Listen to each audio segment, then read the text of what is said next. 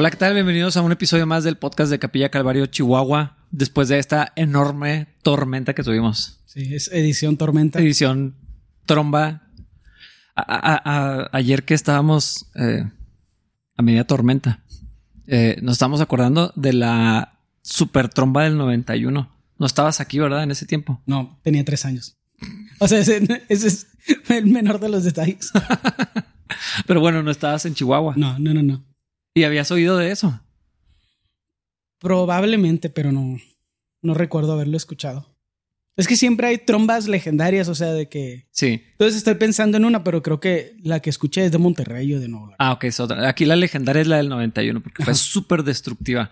Pero la de anoche no estuvo tan mal. Sí, sí, está ahí en los, en los primeros lugares. Sí, no sé si la vamos a recordar con la precisión que el, el- el otro evento. Es que ese, eh, yo tenía 11 años, creo 10 años tal vez.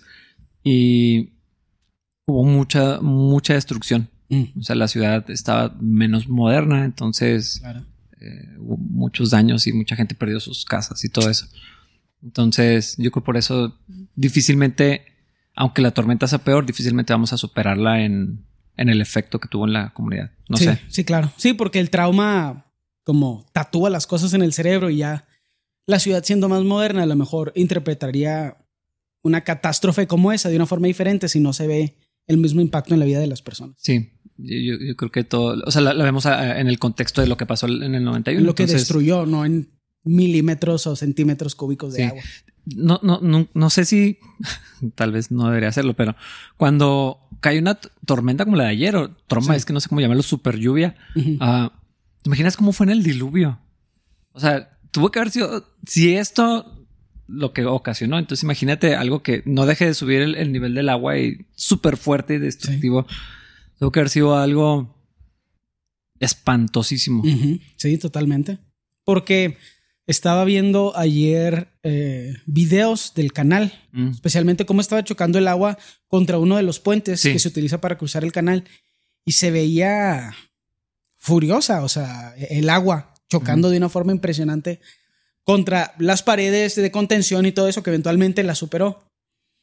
Y yo que tengo experiencia, a- o sea, donde estuve a punto de ahogarme, Mm. me imagino lo, lo o sea, lo, lo lleno de pánico que has de estar cuando no tienes para dónde irte. O sea, no solamente es me estoy ahogando, es no hay hacia dónde nadar. Mm. Porque es diferente decir me estoy ahogando, pero tengo que irme hacia allá. Sí, a cuando todo es caótico. Ajá, o sea, y- me estoy sí, sí. ahogando y no hay para dónde nadar. Entonces, sí, es, es interesante eso. No, no lo había pensado. Es extraño, yo por alguna razón no pienso mucho acerca del diluvio. Es una, no sé. Yo, yo, mi teoría es que el diluvio siempre lo vemos en contexto de la historia que aprendemos de niños. Entonces, hablar del diluvio es hablar del arca de Noé Ajá. Y los animalitos en el barco. Sí, claro. O sea, Sí, de la, asumes que serías de los protagonistas que se salvaron ujú. y no de la gente que se ahogó. sí, o sea, el, el- el pánico. Sí, o sea, ver, ver las imágenes de los autos saliendo de las casas, la gente Sí. grabando cómo se va, va subiendo el nivel del agua en sus casas, pero pues más te vas para atrás o para arriba o para el techo o lo que sea, ¿no? Sí. Pero, eh, de, no sé, est- estaba pensando en eso, ¿no? El, el juicio de Dios. O sea, esta no es ni siquiera la peor lluvia que hemos tenido. Sí. Sí, y, pues, y fue algo destructivo y caótico. el detalle con el juicio de Dios es que es inescapable. Ujú. Esa es la parte que no, no entendemos ese concepto porque siempre tenemos, especialmente si eres prudente, siempre hay formas de salirte del problema, o sea, de, de no perder la vida. Mm. Hay accidentes, obviamente hay situaciones ah, que no se pueden franquear, que, de las que no te puedes salir y, y en esas situaciones pues tiende a haber tragedias, pero cuando es el juicio de Dios es un absoluto, o sea, Todo. ay, o sea, ya, se no, acabó. no, no, no, no, no hay para dónde correr. No hay un héroe que nos pueda, un héroe humano que nos pueda salvar y por eso la figura heroica de Cristo es tan importante porque detiene el juicio divino sobre nosotros. Nos presenta como limpios porque no hay héroe humano. O sea, en todas las películas hay un héroe que te ayuda a sobrevivir la tragedia.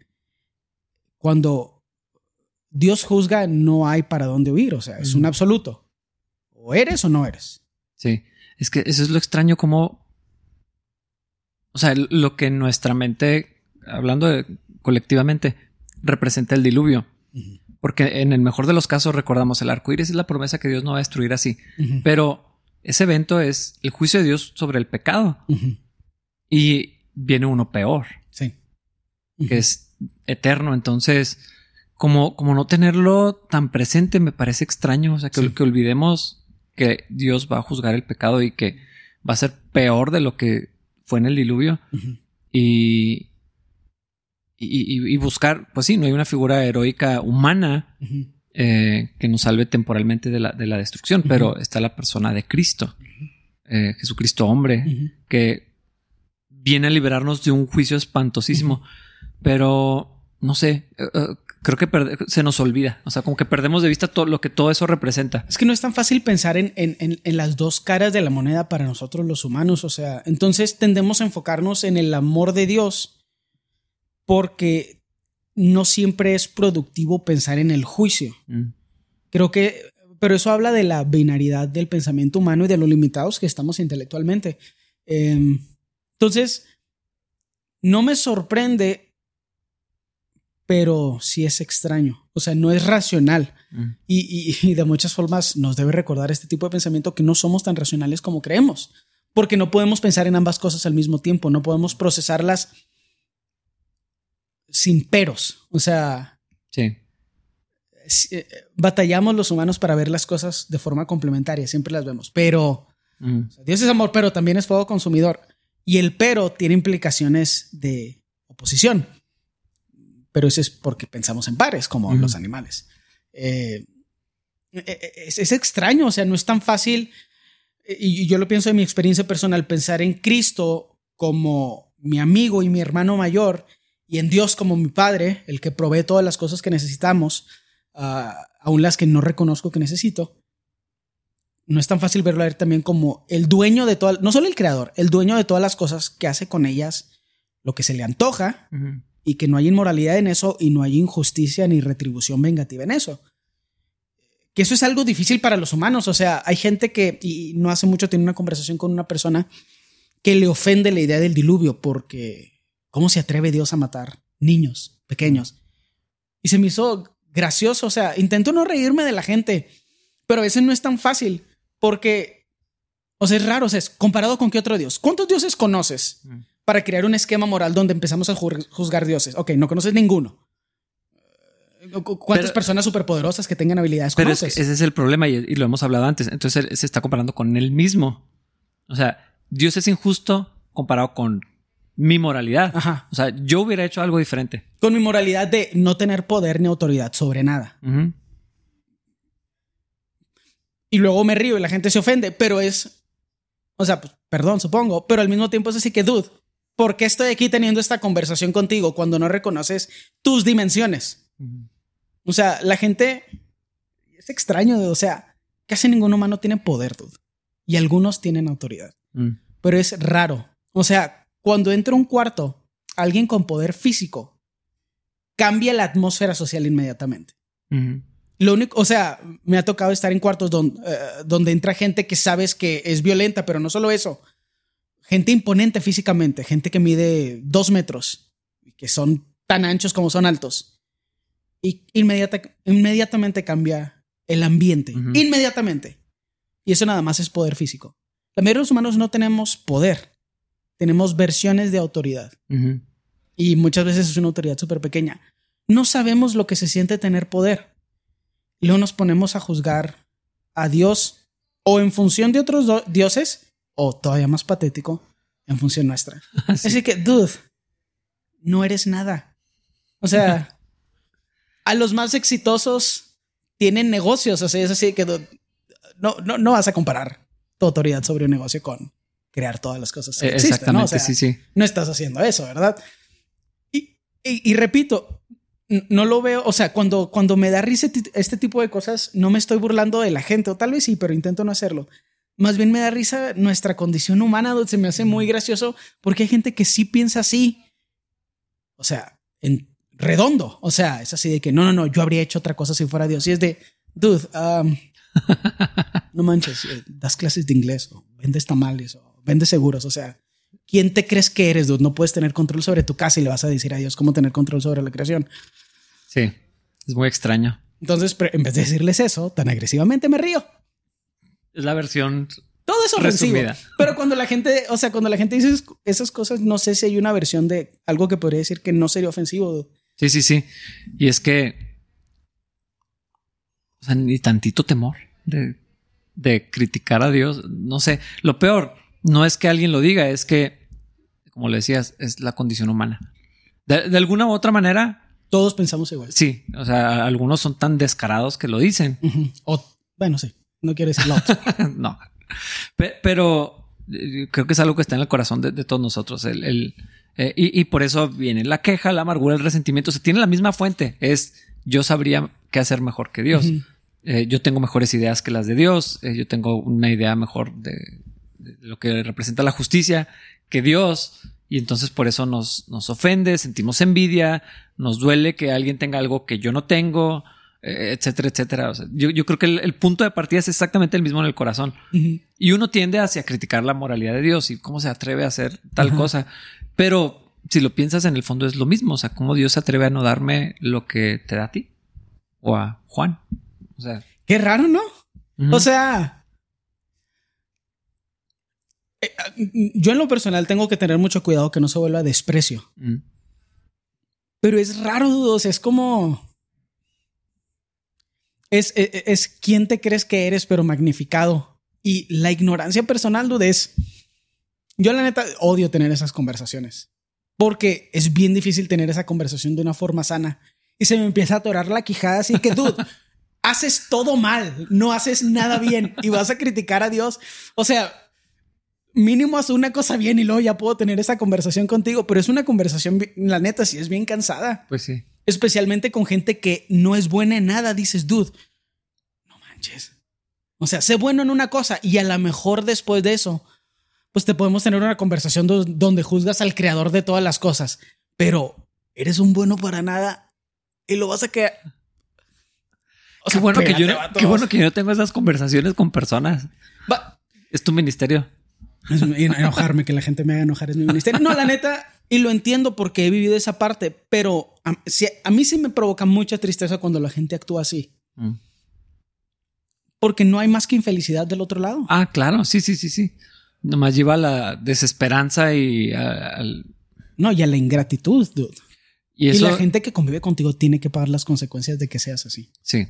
E, e, es que ya una vez que, crece resentimiento, es bien difícil desarraigarlo. Es, o sea, yo, yo pienso en, esa idea, ese concepto de raíz de, amargura.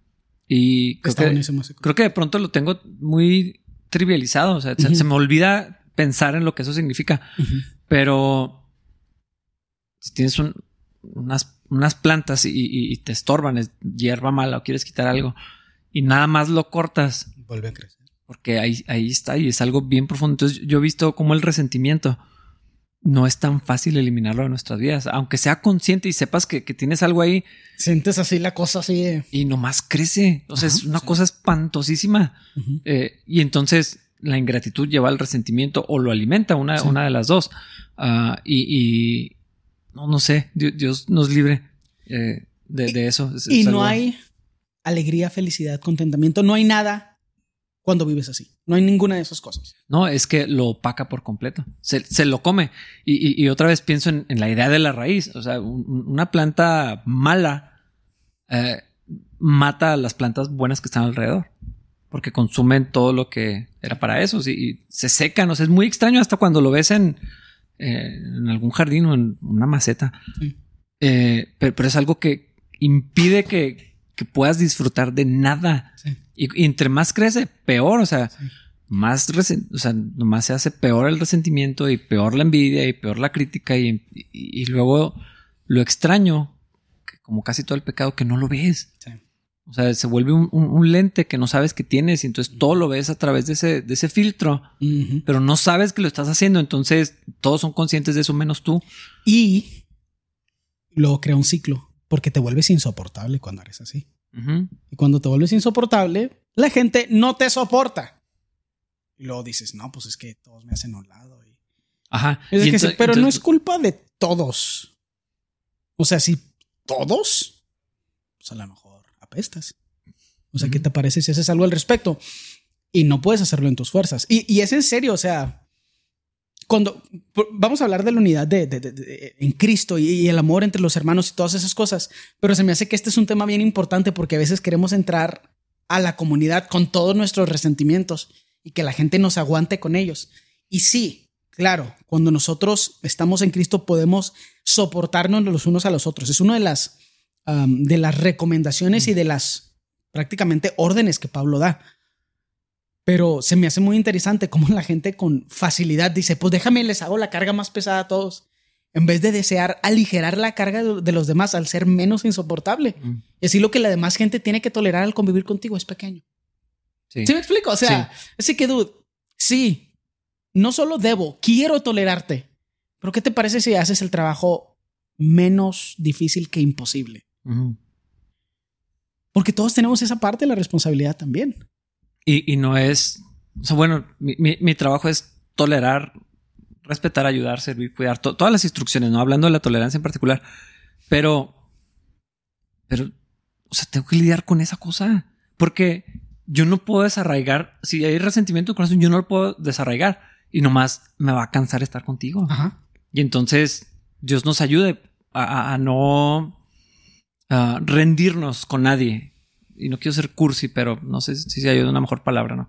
A decir, hijo, ya no soporto. Eh, yo, creo que no, no podemos hacer eso como, como cristianos. Bueno, no lo podemos hacer conscientemente, pero pasa. No, pues es que aquí no.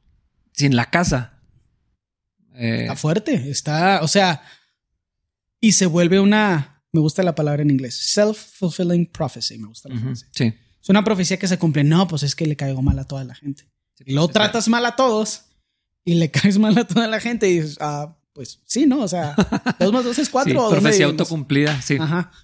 Es, es difícil, hay que, hay que tomar nuestra parte de la responsabilidad, tomar nuestra parte de la cruz. Si, un día, si un día ves eso, más te vale que me digas. Es que si es nuestra responsabilidad, o sea, como hermanos es nuestra responsabilidad de, oye, ¿qué estás haciendo? Pero, bueno, hay que entrar en el texto, pero no es magia. Entonces no sucede a lo ah, lejos. Ah, sí, sí. Si regresas después de un año completamente diferente y nadie se dio cuenta del proceso porque eres el llanero solitario, o sea, necesitas también vivir en el mundo real. O sea, estas cosas espirituales suceden en la proximidad. Eh, pero bueno, es, es otra parte de la exhortación que ahorita vamos a ver. ¿Cuál era el capítulo 4? Unidad en el cuerpo. Por lo tanto, yo, prisionero por servir al Señor, les suplico que lleven una vida digna del llamado que han recibido de Dios, porque en verdad han sido llamados. Sean siempre humildes y amables, sean pacientes con otros y tolérense las faltas por amor. Hagan todo lo posible por mantenerse unidos en el Espíritu y enlazados mediante la paz, pues hay un solo cuerpo y un solo Espíritu, tal como ustedes fueron llamados a una misma esperanza gloriosa para el futuro. Hay un solo Señor, una sola fe, un solo bautismo, un solo Dios y Padre de todos, quien está sobre todos, en todos y vive por medio de todos. Yo creo que lo va a dejar hasta ahí. Sí, sí, sí, sí. Eso me gusta porque es la parte social de, lo que estábamos platicando. Y es que dice, hagan todo lo posible. Aquí lo interesante es que yo no puedo decir, ustedes hagan todo lo posible. Exacto. Para aguantarme. Exacto. O sea, es yo tengo que contribuir a la, unidad y entonces si llevo todo eso que está en mi corazón. los que nos conocen saben qué quieres decir. Los entendidos.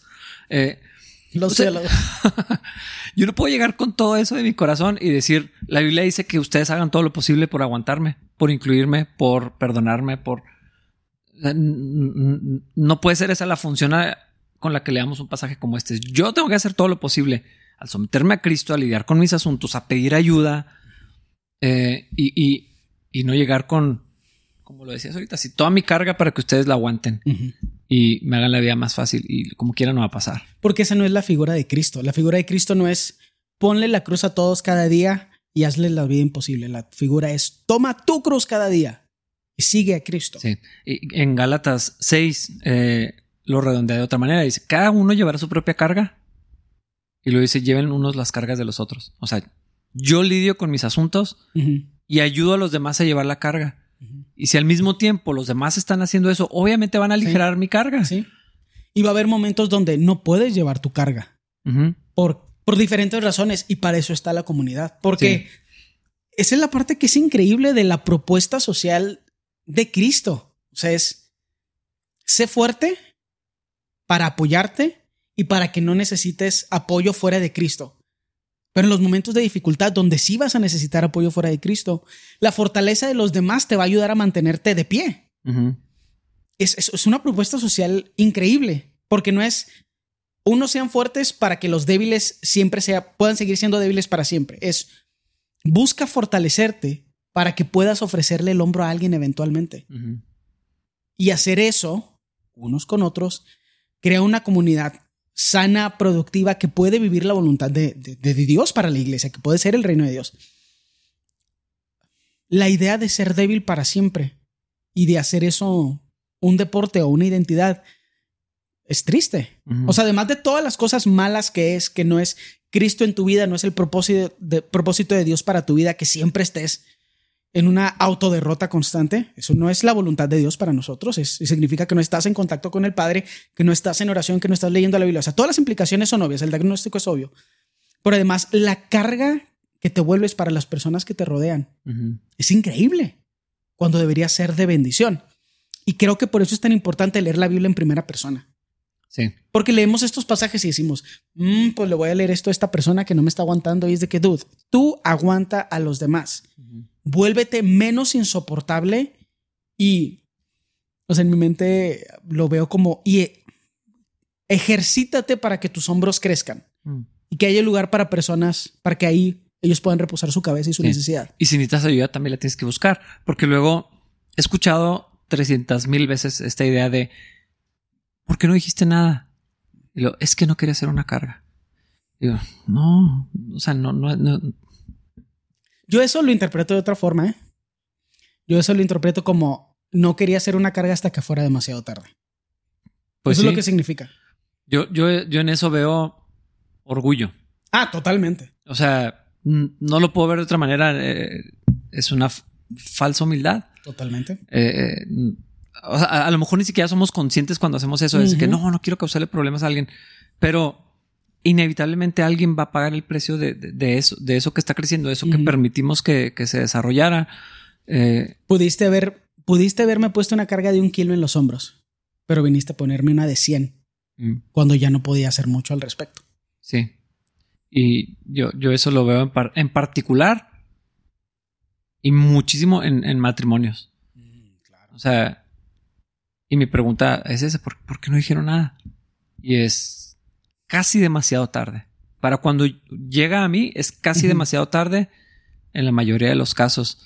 Ah, son, son pocas las situaciones en donde estamos a la mitad de decir, hijo, estamos, hijo, qué, bueno que hablamos de esto, ¿no? Ah, es donde más lo, frecuentemente lo veo, pero yo creo que nos sucede en, todos los casos. Ah, ahora, es, cierto que, no podemos crear esa dependencia insana de siempre ser débil toda la vida. O sea, todos tenemos rachas malas, momentos eh, eh, muy malos. Y, eso está bien, ahí es donde buscamos apoyo y todo, pero... Sí, claro. Pero como dices, ejercitarnos, crecer en Cristo, depender del Señor, eh, estar en comunión con Dios y buscar crecer lo suficiente para que nosotros podamos proveer ese espacio a otros. Y cuando lo necesite, pues bueno, decir algo. Sí. Pero no cuando sea demasiado tarde. Yo creo que cuando te vuelves alguien en quien la gente puede confiar, también sabes cómo empezar a compartir tus necesidades. Mm. Porque te das cuenta de lo difícil que es tratar con un problema que está demasiado desarrollado, cuando está a punto de ser demasiado tarde. Y creo que te vuelves más abierto porque sabes que no lo puedes hacer solo, porque ves cómo se ve cuando alguien no lo puede hacer solo. Eso es algo que, Creo que a lo mejor esa es una exhortación muy particular para las mujeres que pasan por cosas ah, emocionales. Es bien importante que empiecen a buscar y lo hagan como una tarea y como un mandato que es bíblico. Que empiecen a buscar en quién confiar. Tengo dos semanas que escucho caso tras caso, tras caso, tras caso de chavas y mujeres ya mayores viviendo en depresión, pero actuando bien a nivel social. Mm. Y, y hay algo, eh, hay algo, hay un análisis psicológico o un diagnóstico psicológico que comprueba que las mujeres tienden a ser más definidas socialmente que los hombres. Entonces a los hombres nos vale más lo que opine la gente, pero nos interesa lo que opina una mujer o un grupo particular de mujeres. Por eso que consideramos atractivas, nuestras mamás, etc. Pero las mujeres tienden a tardarse mucho más en aceptar sus problemas a nivel social porque son más definidas socialmente. Entonces, lo que la mayoría de las mujeres, especialmente hoy en día, buscan es, estar sanas a nivel social o aparentar sanidad a nivel social. No significa que las mujeres son peores que los hombres o que son más orgullosas, no tiene nada que ver con eso. Nada más se trata de en dónde encontramos nuestra identidad. Es diferente y eso es innegable. Es bien importante para las mujeres que nos escuchan conseguir ya, o sea, ya, a una mujer mayor en quien puedan confiar y que les pueda ayudar a caminar en Cristo. Y es que, ¿sabes qué? Creo que tenemos mal entendida la idea de una mentora. O sea, para empezar, ese concepto no, no existe es bien raro que escuches a una persona decir tengo un mentor o una mentora. Rarísimo. Y a menos de que sea son mentalidad de tiburón. Sí. sí. Y, está como glorificado. Cuando alguien con quien hablar, probablemente sería una manera más práctica del mismo concepto. No tiene que ser alguien que te esté enseñando todo el tiempo. Y no tiene que ser un psicólogo. De preferencia. Eh, deberían de, o sea, porque tiene que ser alguien que te, que te conozca y te quiera. O sea, y, te valoren. No estoy diciendo que no tenga su lugar la, terapia, pero necesitamos a alguien con quien hablar de Sí, usualmente, usualmente la terapia es cuando ya es demasiado tarde. Sí, y le vas a pagar. Entonces no es una relación real. Es una relación construida por una necesidad. Eh, eh, entonces, no, no, no creo que sea lo que necesitamos. Sí, no es equivalente para nada. No, no, es, eso está en otra categoría. Eh, está en la orilla y no es lo mismo. Sí, alguien con quien hablar. O sea, otra vez no. es que para tener alguien con quien hablar necesitas no tener el orgullo para esconder el problema. Exactamente. Y, creo que algo que yo veo muy común, que es un, mal del que todos padecemos, no sé si sea de seres humanos, de mexicanos o de Chihuahua, pero eh, hay tanto orgullo que queremos encontrar a una persona que no existe. O sea, si Billy Graham estuviera aquí, tal vez él podría ser mi mentor. ¿Me explico? Ay, no. o sea, claro. queremos alguien, un profesional, alguien más, más grande, alguien con menos fallas, alguien, o sea, es alguien que no existe. Es las virtudes de tal persona, las cualidades de tal, la humildad de tal, el conocimiento de tal. Y, entonces, como no existe esa persona, nunca hablamos con, con nadie. Sí. Porque nadie es digno de escucharnos. Sí. y, pero, hijo, es que es una arrogancia bien espantosa eso, porque entonces, hasta que encuentre esa persona ideal que no existe, voy a, voy a tener con quién hablar, porque tenemos distorsionado lo que queremos, lo que debemos encontrar. Mínimo alguien con quien hablar, ya ni siquiera que nos aconseje. Sí. No, lo que significa es yo no me subordino ante nadie. Exactamente. Pero eso no te da paz. A mí me da paz eso sí que... Nice. O sea, porque yo puedo ver la tele en ese tiempo que podría estar platicando contigo, yo puedo estar viendo la tele. No, no van a entender eso. Es una referencia de nosotros dos prácticamente nada más. Sí. Pero es que esto es importante. Yo te he platicado muchas cosas que me dan pena. Mm. Y te he quitado tiempo que podrías pasar haciendo otras cosas. Con tus hijos, viendo la tele, con tu esposa. Es una realidad. No, es al, no solo es un tiempo que me has dado, es un tiempo que te he tenido que quitar. ¿Sí me explico? O sea, no es cualquier cosita y ha sido zarro.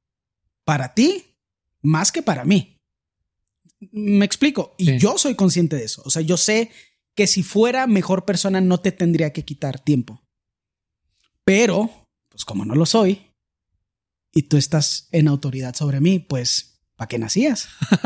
o sea, la neta, y si lo veo, y, no, valoro el tiempo que me dedicas, mm. porque no es gratis tienes que quitarle tiempo a otra cosa para dedicármelo a mí, a mi familia, a mi matrimonio, a el plan de Dios para mi vida. Y yo estoy consciente de eso. Y muchas veces pienso, qué gacho que el pastor tenga que preocuparse por mí. Pero pues, ¿para qué? O sea, pues, ¿para qué eras pastor? Pero si lo vemos a la luz de la Biblia y de la unidad en el cuerpo y de esto que nos está pidiendo, todos deberíamos de poder hacer eso.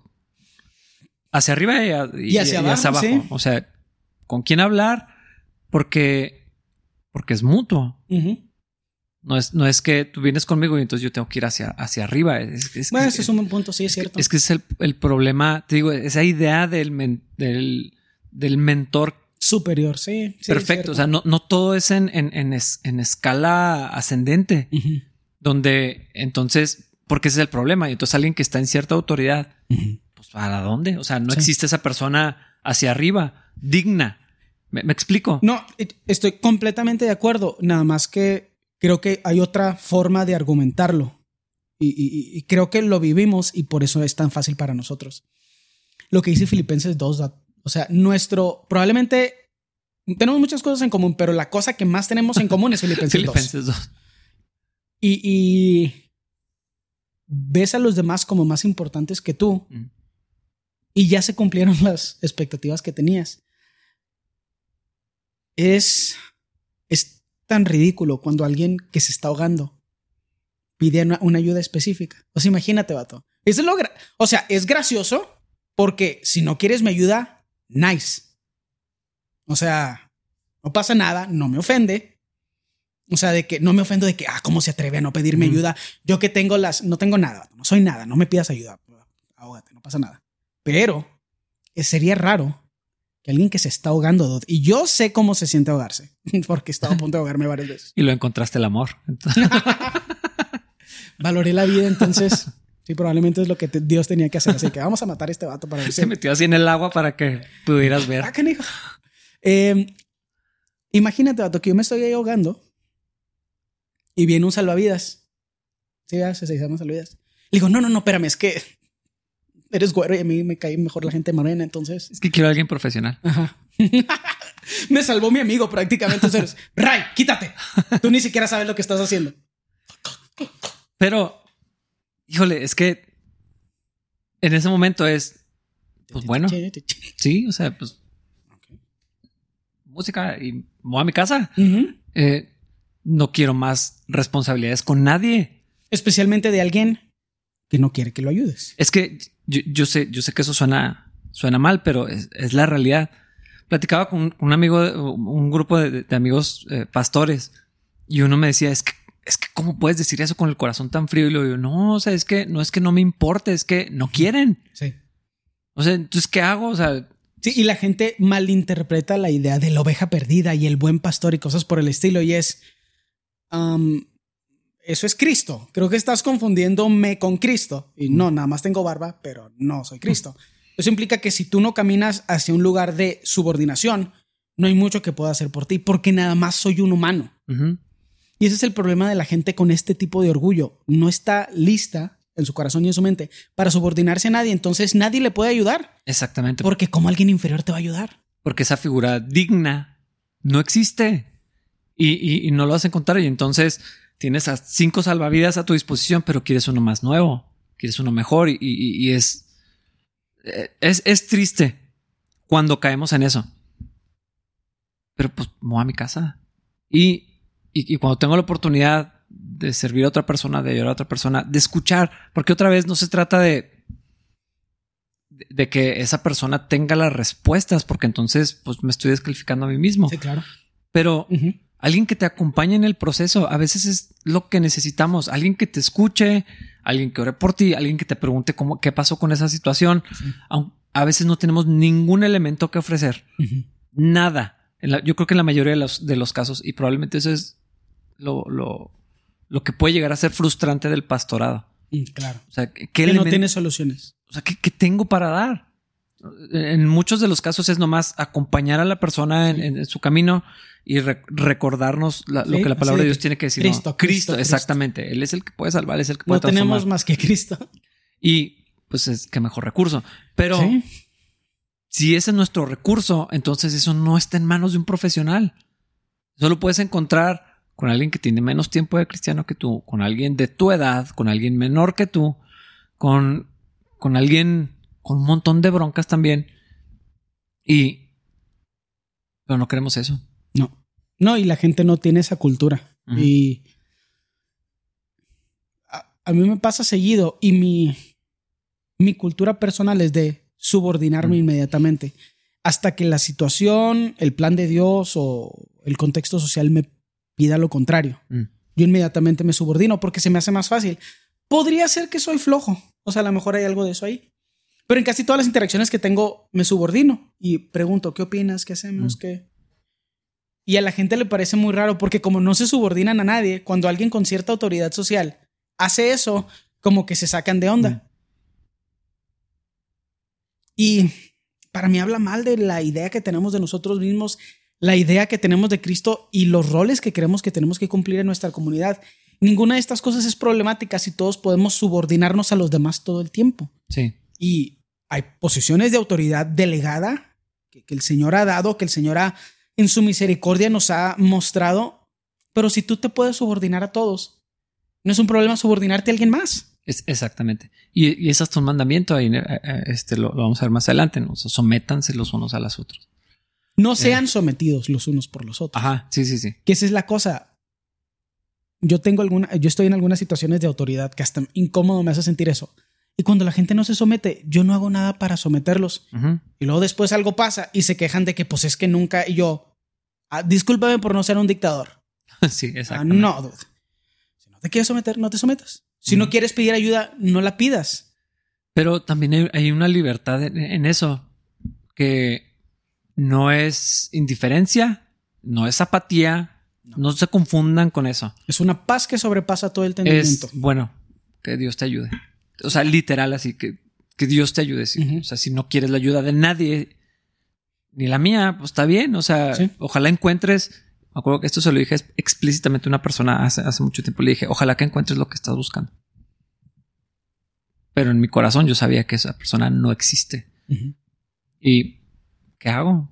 O sea, es que no hay otra cosa más que ponerlos en las manos de Dios y dejar que Él los doble o los rompa.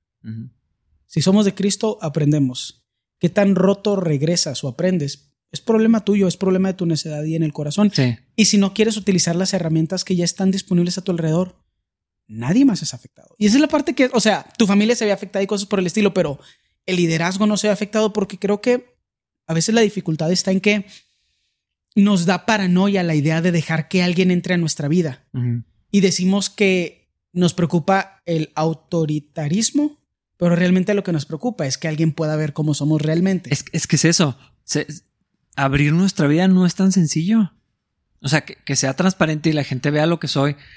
Esa es la, es la principal fuente. Sí es cierto que ha habido abusos, que, que, venimos lastimados de otros pastores, que le abriste tu corazón a alguien y luego se esparce un chisme espantoso. Sí ha pasado, pero la realidad es que es más fácil que no vean que lo que soy. Eh, que no, no vean las fallas, que no vean las fallas en, mi carácter, mi pecado, mi... el pastor cree que soy más piadoso de lo que soy. Sí, y, la verdad, pues no ganamos nada con eso. Nada. Y en la interacción social se va diluyendo esa idea que tenemos de nosotros mismos y que las demás tienen de nosotros. Eh, y entonces se puede hacer también más fácil porque pues, si ya me vieron como soy en mi casa con mi esposa, con mis hijos, me han visto en mis días malos y, todo esto. Ah, ya no hay, como que cada vez hay menos que fingir. Sí. ¿Me, explico? Sí, sí, sí. Eh, pero no queremos eso. Estoy hablando así como de culturalmente, ¿no? Y, como grupo. Sí, sí, sí. Ah, pero hay mucha bendición cuando, o sea, en esa libertad de lo que somos cuando no pensamos más alto de nosotros mismos que lo que debemos de pensar. Por eso la Biblia nos lo dice. No tengan más alto concepto de ustedes. ¿Por qué? Porque entonces se vuelve imposible convivir en sociedad, buscar ayuda eh, y estar disponible para otros. Lo hacemos, pero nunca al costo de yo también ser vulnerable. No sé. Ah.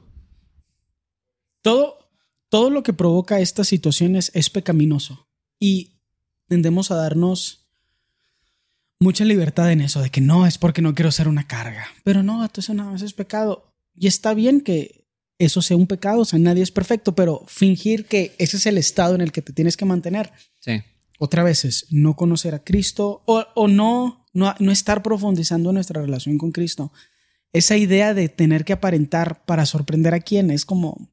Y, y lo sabes que también es asumir algo muy gacho de la otra persona. Ah, cl- O sea, claro, claro. no, no te quiero ser una carga porque a ti no te importa nadie, Ajá. porque no me puedes apoyar, porque no hay amor en tu vida, Sí. porque te molesta servir a otros. Eso es lo que está entre líneas. Sí, sí, sí. Está, está muy gacho. Sí. O sí. sea, no quiero que nadie sepa porque no quiero darles problemas, porque nadie tiene el amor de Cristo como para interesarse o, o cómo. Sí. Cuando Porque Cristo no está haciendo nada de nadie. ah, eh, es tal vez ni siquiera es consciente en ninguno de los casos, pero es- está allí metido eso. Estamos asumiendo algo muy gacho de cristianos, Sí. de a nadie le interesa servirme a mí. Nadie me puede ayudar a llevar la carga. Sí. O nadie tiene la capacidad de llevar la carga conmigo. Eso pasa en matrimonios, dude. Sí. Que eso me parece. es que- bueno, es que ¿cuál es la palabra? Inaceptable, porque pues ¿qué significa eso? Somos humanos y somos. Nunca debería sorprendernos lo. No, esto así que hay una lista y ninguna le quiero decir así. como- Voy, Fuiste espérame, de- voy como en la literal, voy como en la 18, espérame, espérame. Necios es la mejor palabra, para no decir ninguna de las otras que quería decir. Se me hace tan raro, dude. o sea, se me hace tan raro tener la voluntad de vivir así. Y ahora, debo decir esto, y a mí me, o sea, a mí me acaba de pasar la semana pasada. Estamos aquí platicando y dejé algo acerca de mi pasado y me pesó por el resto del Mm. día, dude. Porque recordé cosas que tenía mucho tiempo de no recordar. Pero exponerse es algo raro, dude. O sea, me dolió la panza el resto del día. Mm. A mí nunca me duele el estómago. No me dolió por algo que comí. O sea, sentí un vacío en la panza de vergüenza y humillación. Mm. Y pues así es la vida. Sí. Pero está, o sea, es una vergüenza basada en el orgullo de a veces cómo nos gusta que es otras personas Ser nos vean. percibidos. Sí, sí, sí. Y luego la gente te ve como eres y no eres todo lo que debería ser definitivamente. Y crees que si lo escondes vas a ser más apto Mm. para servir o para ser útil. Y pues en, Cristo no está en eso. Porque si Sí. tú puedes ser más apto en tus fuerzas, pues ¿para qué Cristo entonces? Cristo lo dejamos para los drogadictos y los... ¿Qué Los- pasa? Con Los, los, pecadores. los que tienen testimonios muy chidos o qué. O sea, es complejo. O sea, hay algo de orgullo que no es congruente con el resto de lo que supuestamente creemos. Y la parte que para mí es triste es que vives un cristianismo solitario cuando pues no es necesario. Y, y es que e- es, es el pecado que vimos en Adán y Eva, escondiéndose, Ajá. o sea, haciéndose delantales de hojas, así como patético. Sí. Sí, es que esa es la palabra. Y no, o sea, pues el resultado no es bueno. Y ni creemos que es bueno. Entonces, ¿por qué lo hacemos? Pues, pues no sé. Sí, eh, eh, no vale la pena. De hecho, yo, yo creo que está el, eh, está el extremo del cinismo, ¿no? Donde es como que no te avergüenza lo que estás platicando, porque a veces decimos cosas como si sintiéramos orgullo de que las hicimos. Sí, sí, sí, sí. Es otra cosa, ¿no? Pero, pero, o sea, como, como que hay una libertad también en que, la, que alguien pueda ver nuestra humanidad. A lo mejor no todos, Ajá. no vamos a publicar todo lo que hemos hecho, pero, pero en esa vulnerabilidad también hay como un descanso de, pues nomás soy humano y por eso necesitaba a Cristo y, Sí. Y, es- y ya todo eso está perdonado. O sea, Sí, como y también eso es, glorifica al Señor, sí. Exactamente, porque creo que en, en esa, en ese descanso, yo, yo lo veo así, cuando yo descanso, todas las cosas espantosas que sé de, de mi vida, y luego alguien puede ver un pedacito de eso, se siente mucha vergüenza. Hay cosas que me dan mucha pena aceptar. Pero y luego, si voy a Cristo, también es así como un alivio de, ah, por eso necesitaba un Salvador. Y Sí.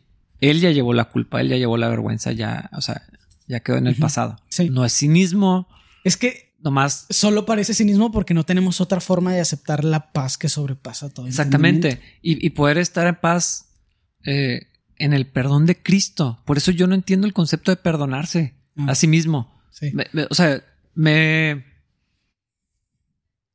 Tengo que cuidar qué voy a decir. Cinco, seis palabras, siete, ocho palabras. me causa algo desde adentro. Ajá. Porque, Le sacaste muy bien la vuelta. porque si Cristo ya me perdonó y Él dice que ya no soy eso, que estoy en unidad con Él, que Él ya me perdonó, ¿qué importa lo que yo pienso de lo que hice? Sí. O sea, es, es, es un regalo enorme, así, quitarme la carga de mi pecado y que eso no me defina, que eso no... Porque de verdad no me define, o sea, y, y lo vivo y, y- y entonces por eso es cuando, aunque sé y mi pecado está siempre delante de mí, dice el Salmo, Ujú. y muchas veces, quisiera decir siempre, pero muchas veces cuando me subo al púlpito, mi pecado está delante de mí y digo, yo no soy digno de estar aquí. O sea, porque no me merezco este lugar, pero pues Dios me dijo que lo hiciera. O sea, y él ya me limpió y él dijo que ya soy perdonado, que estoy unido a Cristo, que soy santo, escogido, que soy amado, que soy hijo de Dios. Pues, Sí. y entonces puedo dejar eso atrás y el perdón de Cristo es todo lo que necesito. Sí, sí. No necesito perdonarme. Es- o sea, ¿quién, quién soy yo para per- perdonarme y, y- y poner el perdón de Cristo como, ah, bueno, pues, Secundario. ah, exactamente. Eh, me- me- por eso me provoca esa cosa. Sí, sí, no, y es. Es toda la tangente de la autoestima, que es un concepto que suena bonito, pero es incongruente con el resto de nuestra creencia. Tal vez no es excluyente, pero casi siempre lo es. No me ha tocado verlo conceptualizado de una forma que no tenga consecuencias espirituales negativas. Que eso significa un millón de cosas que no nos vamos a poner a platicar aquí, pero no hay ninguna situación donde sea sano quitarle todo el mérito de las cosas buenas que pasan a Dios, Sí. Cristo. Y cuando pensamos en las herramientas que tenemos para tener paz entre nosotros y para tener una comunidad que es productiva, ya las tenemos todas en, el, en nuestro Señor, en el fruto del Espíritu Santo. Nada más tenemos que vivir en ellas, o sea, que también es un concepto muy cristiano, o sea, es muy extraño, es como... Pero creo que lo vivimos en otras áreas, pero es difícil vivirlo cuando es algo espiritual, o sea, si alguien se sabe guapo, actúa como alguien que se sabe guapo, sí, sí, atractivo, sí. o sea, es lo mismo aquí, o sea, me sé perdonado Ujú. y actúo como alguien que se sabe perdonado. Y lo sientes, o sea, es algo, y lo caminas y lo vives y lo actúas y no es fingido, etcétera. Pero a veces permitimos que la vergüenza y nuestras opiniones o las opiniones de los demás tengan un mayor impacto en nuestra percepción personal que lo que ha hecho Cristo por nosotros. O sea, lo que hizo en la cruz, pero lo que sigue haciendo. Creo que sí necesitamos, necesitamos orar acerca de nuestro orgullo Sí. y necesitamos permitir que el Señor sane esas áreas y empezar a actuar. Está extraño porque no se trata de avergonzarnos, se trata de exponernos. Sí. Y es que fíjate, ese. La falta de lidiar con eso de una manera apropiada tiene consecuencias sociales bien grandes. Y a la inversa, porque si yo tengo mi identidad clara en Cristo y sé que soy perdonado, que soy limpio, eh, me gustó como lo dijiste, o sea, vivo como alguien que está perdonado, no puedo verte de otra manera. Ah, mira, otro perdonado. Jamás lo pienso así, pero, Sí. pero es eso. Sí, Y entonces, eh, mi trabajo es saber cosas. sí. Y a veces lo usaba así como hasta de broma, sobre todo con los adolescentes, así como que yo sé cosas. O sea, ese- esa es mi función, ese es mi rol. Eh, invariablemente Dios me permite eso, ¿no? Sé cosas. Y sé cosas que tal vez sería mejor no saber. Claro. pero es parte de, de- de mi función. Entonces, también estoy obligado a mantenerme en check con Dios en mi identidad. Porque en el momento que deje de saberme perdonado, Claro. entonces voy a ver a los demás con un lente espantoso. Y- De lo que hicieron o lo que Eh, hacen. Exactamente. Ahora el corazón se va a ir para allá. O sea, no estoy diciendo que, que- que- que lo domine, es algo a lo que tengo que estar yendo continuamente. Claro. Pero si me sé perdonado, es, o sea, si, si me veo en- bajo la gracia, es más fácil darla. Sí. Sí. No es, o sea, y no, y yo no es mi gracia, no es que alguien caiga o no de mi gracia, ese concepto, pues no, o sea, es más bien la gracia que Dios me da, nomás la reflejas, la, la repartes, no sé cómo expresarlo, Sí. porque sabes dónde estabas y entonces, ah, mira, puros perdonados. Sí.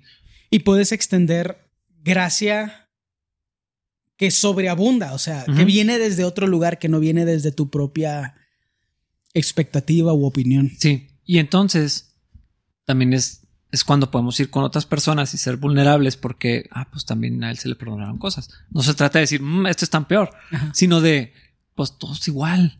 todos transparentes. Exactamente. O sea, ¿quién necesitaba más gracia? Yo.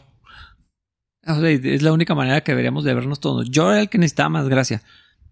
Asombroso que Cristo me perdonara a mí. Pablo no dice algo así. No me acuerdo. Estoy intentando pensar en Efesios, pero, o sea, sí lo sé que lo dice. Pero estoy intentando pensar si lo repite aquí.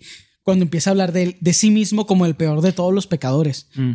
Estaba intentando pensar, dice algo, menciona algo similar aquí, pero no me puedo acordar. Ah, pero esa idea de que cada uno de nosotros tiene que pensar en, en sí mismo como el peor de los ofensores. El más perdonado. Entonces, nos vemos como en, en, esa parábola de los dos deudores, mm. nos vemos como el que debía más, no como el que debía menos. Y otra vez, es importante leer la Biblia en primera, o sea, en una perspectiva de primera persona, pero en el rol del peor, o sea, en el rol del villano. Sí, Absalón y Saúl, no. Goliat, sí. o sea, en las parábolas, eh, como en este caso de los dos deudores, no eres el que debía menos si alguien maltrató, no, tú eres el que debía más y maltrata. Sí, sí, sí. Es el ingrato. El hermano que, que, que envidia al hijo pródigo, ¿no? sí, totalmente. y creo que eso nos pone nuestro corazón en el lugar correcto. Porque a partir de ahí podemos ser agradecidos y podemos también glorificar a Dios por las cosas buenas que les pasan a los demás. O sea. Ajá. E, e, es, que es bien. Es bien padre, no sé cómo decirlo. Cuando alguien puede alegrarse por ti. Ajá. O sea, por las cosas chidas que te pasan y, celebrar tus victorias, tus logros, tu. Pero la comunidad, todos deberíamos de poder hacer eso. La Biblia lo dice, nos alegramos con los que se alegran y lloramos, con los que, lloran. Este que pues, pasamos de, uno a otro. Ah, tengo el recuerdo de un funeral, llegar a la iglesia a hacer una dedicación de un bebé. Mm. Sí, sí, sí. Así, o sea, sí, sí, me, directamente, ver un sábado en la noche. Y me sentía extraño emocionalmente, era, era raro. Porque eh, estando en el funeral, o sea, era empezaba algo de verdad. Sí, o sea, y estábamos, o sea, pues era un funeral. o sea, no, no, no es, a menos que bloquees todas las emociones. Eh, y que no es el objetivo. Ah, exactamente. El estoicismo no es el objetivo. Ignorarlas no, no creo que sea lo que la, la, Biblia nos, nos, enseña. El poder de Cristo no es eso, es, es otra cosa. Someter las emociones, dirigirlas, ¿no? y, utilizarlas también. Entonces, pero pasar de un funeral en un ambiente donde la gente estaba llorando, obviamente, y donde había que consolar a personas y todo esto, y luego llegar a celebrar con alguien, e, esa noche fue muy extraña para mí, por eso no la olvido. Eh, porque llegué, a la casa agotadísimo, así como drenado, porque aparte pues era predicar en el funeral y en la iglesia y todo esto, ¿no? Pero eh, no es una habilidad humana. No es lo que Cristo hace en las personas y, y, creo que eh, eh, eh, vivir en esa gracia es lo que nos habilita para poder extenderla y repartirla y entonces alegrarnos por los, que se alegran y, y, sufrir con los que están pasando por momentos terribles. Pero creo que todo tiene que ver con identidad. Sí. Con saber quién soy en Cristo. No se trata de no tener estima, sino definirme o dejar que, lo que me define es lo que Dios dice que soy. Entonces no necesito más, no necesito validación de otras personas, no necesito mi propia validación. Sí, sí. Eh, se vuelve innecesaria. Estoy pensando en lo que dice en Efesios 2, es en, el 8. Um, sí, dice, Dios los salvó por su gracia cuando creyeron. Ustedes no tienen ningún mérito en eso. es un regalo es un regalo de Dios. La salvación es un premio por las cosas buenas que hayamos hecho. Así que ninguno de nosotros puede jactarse de ser salvo. Y definitivamente aquí está hablando de la salvación, pero podemos hablar de todas las formas en las que Dios nos puede usar. Y, me gusta eso que estás haciendo, lo que estás diciendo, porque no te estás jactando en ti, te estás jactando en Cristo. Pablo hizo lo mismo. Es más, ni siquiera te estás jactando. Realmente no estás presumiendo. Pero estás ejemplificando cómo el poder de Dios sobrenatural moldea nuestro carácter, nuestra situación, nuestra vida para que podamos cumplir su voluntad. Y puede ser de bendición en un funeral, en una presentación, para la iglesia en el servicio eh, general. Como que tener acceso a eso como humano se me hace tan extraño. Es, que eh, ese día no, yo no bloqueé mis emociones. Cristo me, dirigió de una manera muy extraña, o sea, como que no, sé cómo decirlo, o sea, me sentí llevado. sí, de una manera que no puedes adjudicarte a ti mismo, ni a tu eh, habilidad, ni a tu experiencia. o sea, eh, eh, fue, muy raro, fue muy raro lo, lo que viví ese día. yo no tengo el control de mis propias emociones de esa manera. No puedo. pero lo que Cristo puede hacer. Ahora, otras veces resisto lo que Cristo puede hacer en mí. O no lo busco y no dependo del Espíritu y, en mi carne y sale terrible. Sí. Eh, y entonces, entonces hay un algo emocional que sale mal, mi corazón no está en el lugar correcto y un montón de cosas espantosas también. Sí. Pero, pero lo que, lo que Dios hace en, en, en nosotros sí es bien asombroso. O sea, cómo aún nuestras emociones pueden estar sometidas a Dios y, y, no dejan de ser reales. Son genuinas, son Ah, pues lo que está ahí, o sea, me gusta cuando dice Elías era un hombre sujeto a pasiones semejantes a las nuestras. No era el hombre estoico que no sentía nada, que... Eh, y, creo que esa tampoco es ni la masculinidad, ni el carácter de Cristo en las personas, ni la obra del Espíritu Santo no es bloquear nuestras emociones, sino eh, cómo Dios puede llevarnos y... Y llevarnos para bendición de su cuerpo, para bendición del mundo, para...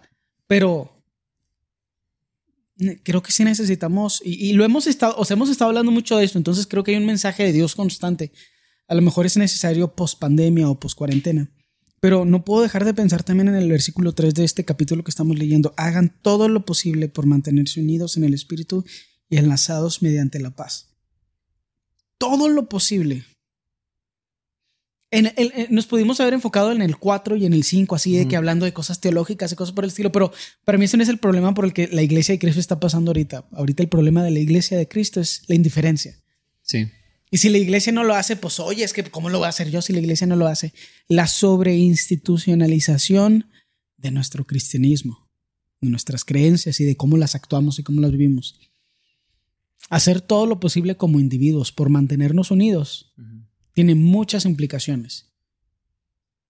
Y podemos escuchar la sabiduría divina, podemos escuchar a Dios en oración, pero creo que también podemos ser prudentes y decir, comer con la iglesia, ir por un café con alguien de la iglesia, ir a la iglesia, tener que decir eso. Literal, o sea, esto de decir que Señor, por favor, ayúdame. No deberíamos, no deberíamos tener que decirlo. ¿Por qué tener que decir, ven a la iglesia? Bueno, si no estabas convencido.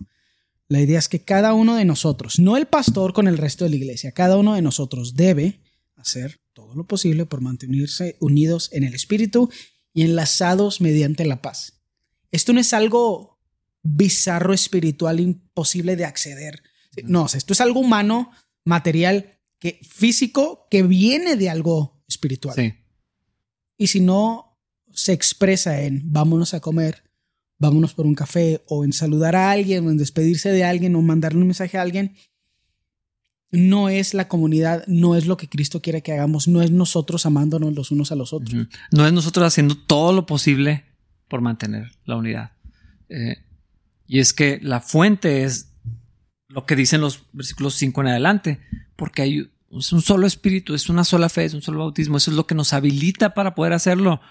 Eh, eh, por eso no es el esfuerzo humano, es, extraño porque está hablando de hagan, hagan lo posible, es un, es un esfuerzo, pero que viene de, porque tenemos al mismo espíritu, si el espíritu de Dios está en ti tanto como está en mí, entonces tenemos la capacidad de hacer todo lo posible por estar en, en unidad. Esa es la parte que es triste de esto, que no debería, pero a mí a veces me entristece, que no suceda. Como- la fuente, si la fuente no es Cristo, esto no pasa, punto. Que no esté pasando ahorita en una extensión muy grande del cuerpo de Cristo, no solo en Capilla Calvario, Chihuahua, sino en el cuerpo de Cristo en general. A mí me entristece las implicaciones que tiene, o lo- el mensaje que nos da, o el diagnóstico que nos Lo da que revela, sí. acerca de la vida espiritual de la gente. Porque, pues, yo nada más le estoy hablando a creyentes que aman al Señor. Entonces, no creo, y la mayoría de nosotros no cree que esto pueda venir de otro lugar que no sea el Espíritu Santo de Dios en nosotros. Pero si no sale de ningún lugar y no se ve en ningún lugar, las implicaciones acerca de cómo tenemos nuestra relación con Dios son tristes. No quiero decir alarmantes, no tengo esa personalidad, pero nos hemos permitido estar dormidos y necesitamos despertar. Indiferentes. Sí. Creo que no tengo nada más que agregar. que no sea repetir cosas que ya dijimos. Eh, es que lo estaba volviendo a leer y se me hizo así como otra vez. Ya no lo voy a decir.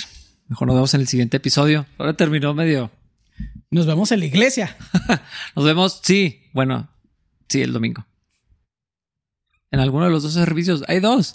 Y en las otras cosas que están empezando a suceder. Ah, hagan todo lo posible.